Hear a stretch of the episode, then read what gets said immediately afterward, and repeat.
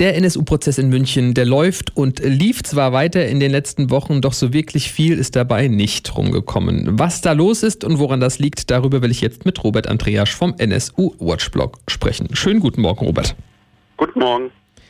Ja, verfolgt man die Nachrichten aus München, dann bekommt man ja leicht das Gefühl, beim NSU-Prozess ist schlichtweg Funkstille eingekehrt. Es gibt kaum noch Neuigkeiten. Woran liegt das denn zurzeit? Ist dort auch die Grippewelle eingekehrt? Das liegt ja, auf der einen Seite natürlich auch an sowas wie Faschingsferien, die im Prozess waren, aber äh, du hast recht. Die Plädoyerphase der Nebenklägerinnen und Nebenklagevertreterinnen ist vorbei und eigentlich stehen ja die Plädoyers der Verteidigerinnen und Verteidiger an, aber die haben nicht begonnen. Und das liegt dann schon an der Verteidigung selber, denn ähm, Beate Zschäpes, Anwalt Matthias Kassel beispielsweise, sagt seit Wochen, dass er sein Plädoyer noch gar nicht fertig habe. Und die Anwältinnen und Anwälte vom Angeklagten Ralf Wohleben, die fangen an, mitten in der Plädoyerphase noch Beweisanträge zu stellen. Und die Woche kam dann noch ein gewisses formelles Hickhack hinzu.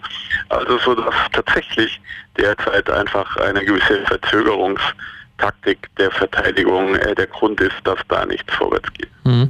Schauen wir doch vielleicht mal ganz kurz zurück. Es gab vor so ein paar Wochen eine Geschichte mit, Neben mit der Nebenklageanwältin äh, Angela Wierig, die inzwischen von ihrer Mandantin entlassen worden ist, weil diese sich nicht mehr vertreten fühlte von dieser Anwältin. Äh, was hat denn eigentlich zu dieser Situation geführt? Also ist natürlich eine ganz, ganz kleine Nebengeschichte des Prozesses, aber ist eine der Geschichten schon äh, wirklich äh, der, der, der sehr, sehr bittere Umgang mit den Nebenklägerinnen und Nebenklägern in, für die gesamte Dauer des NSU-Komplex ähm, fortsetzt. Ähm, die Rechtsanwältin aus Hamburg hat in ihrem Plädoyer, also über, in ihrem Plädoyer überdeutlich äh, dem Angeklagten Ralf Wohleben zur Seite gesprungen also inhaltlich, aber hat auch noch äh, politische Aussagen getroffen, äh, sich für die Meinungsfreiheit von Neonazis eingesetzt und umso mehr. Naja, äh, mhm. dachte ich zuerst, es könnte ja auch eine etwas seltsame Ansicht der Nebenklägerin, ihrer Mandantin sein, aber wie sich herausstellte, war dieses Plädoyer eben in keinster Weise im Sinne der Familie, in keinster Weise im Sinne der Mandantin.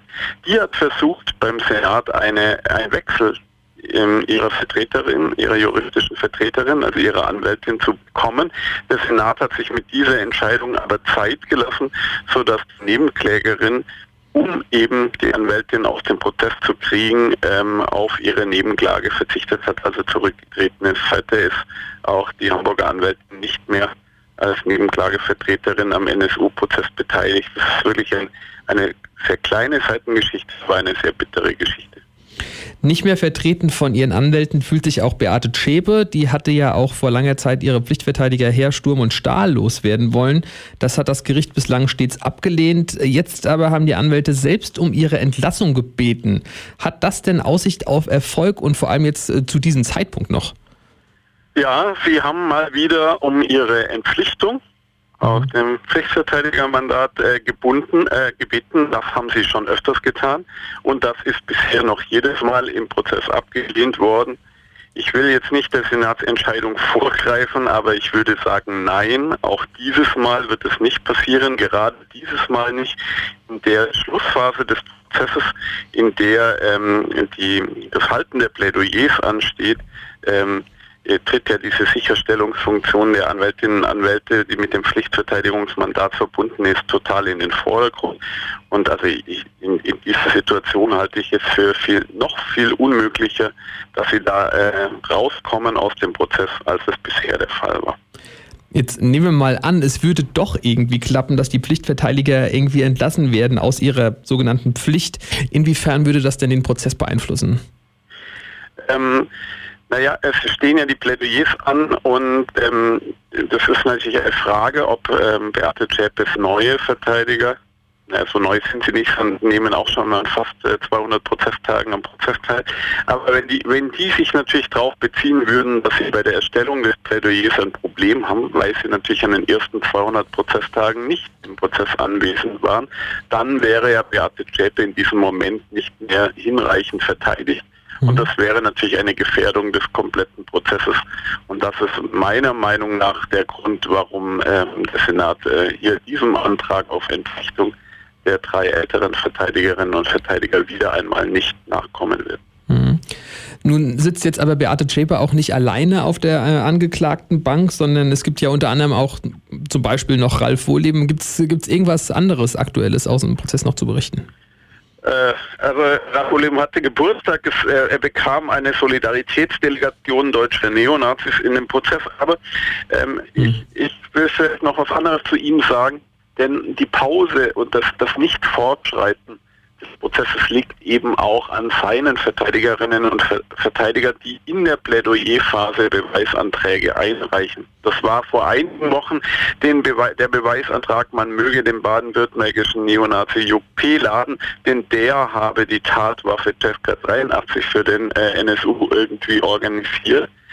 Ähm, und das ist natürlich abgelehnt worden. Und das ist jetzt aktuell der Beweisantrag, den Sie eingereicht haben. Man möge den, ähm, den im NSU-Komplex schon häufiger aufgetretenen Sven R. laden, denn der habe die Tatwaffe 83 an Uwe Böhnert geliefert.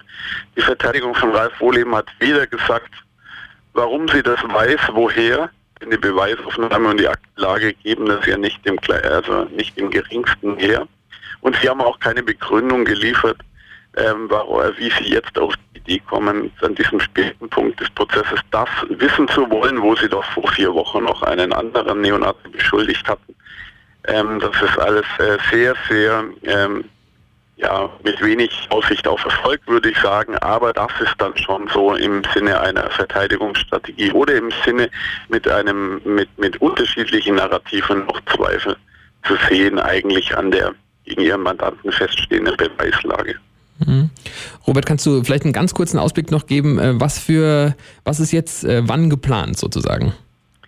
Die nächsten Prozesstage, die am 6. und 7. März geplant waren, sind jedenfalls mal abgesetzt, mhm. damit Beate Zschäpes Verteidiger Matthias Grasel doch endlich mal sein Plädoyer fertigstellen kann. Und dann würde der Prozess am Donnerstag, 8. März weitergehen. Wohlgemerkt aber nur, wenn der Senat der beantragten Ladung dieses äh, Neonazi-Zeugen nachkommen würde, den die Wohlverteidigung beantragt hat. Sollte der Senat das eher ablehnen, dann wird noch dieser 8. März auch abgesetzt. Dann würde der Prozess am 13. März fortgesetzt werden. Angedacht wären dann gleich die Plädoyers der Chepe-Verteidigung, aber es könnte sich dann natürlich auch der formale Hickhack um die Ablehnung ähm, des Beweisantrags der Bullying-Verteidigung fortsetzt.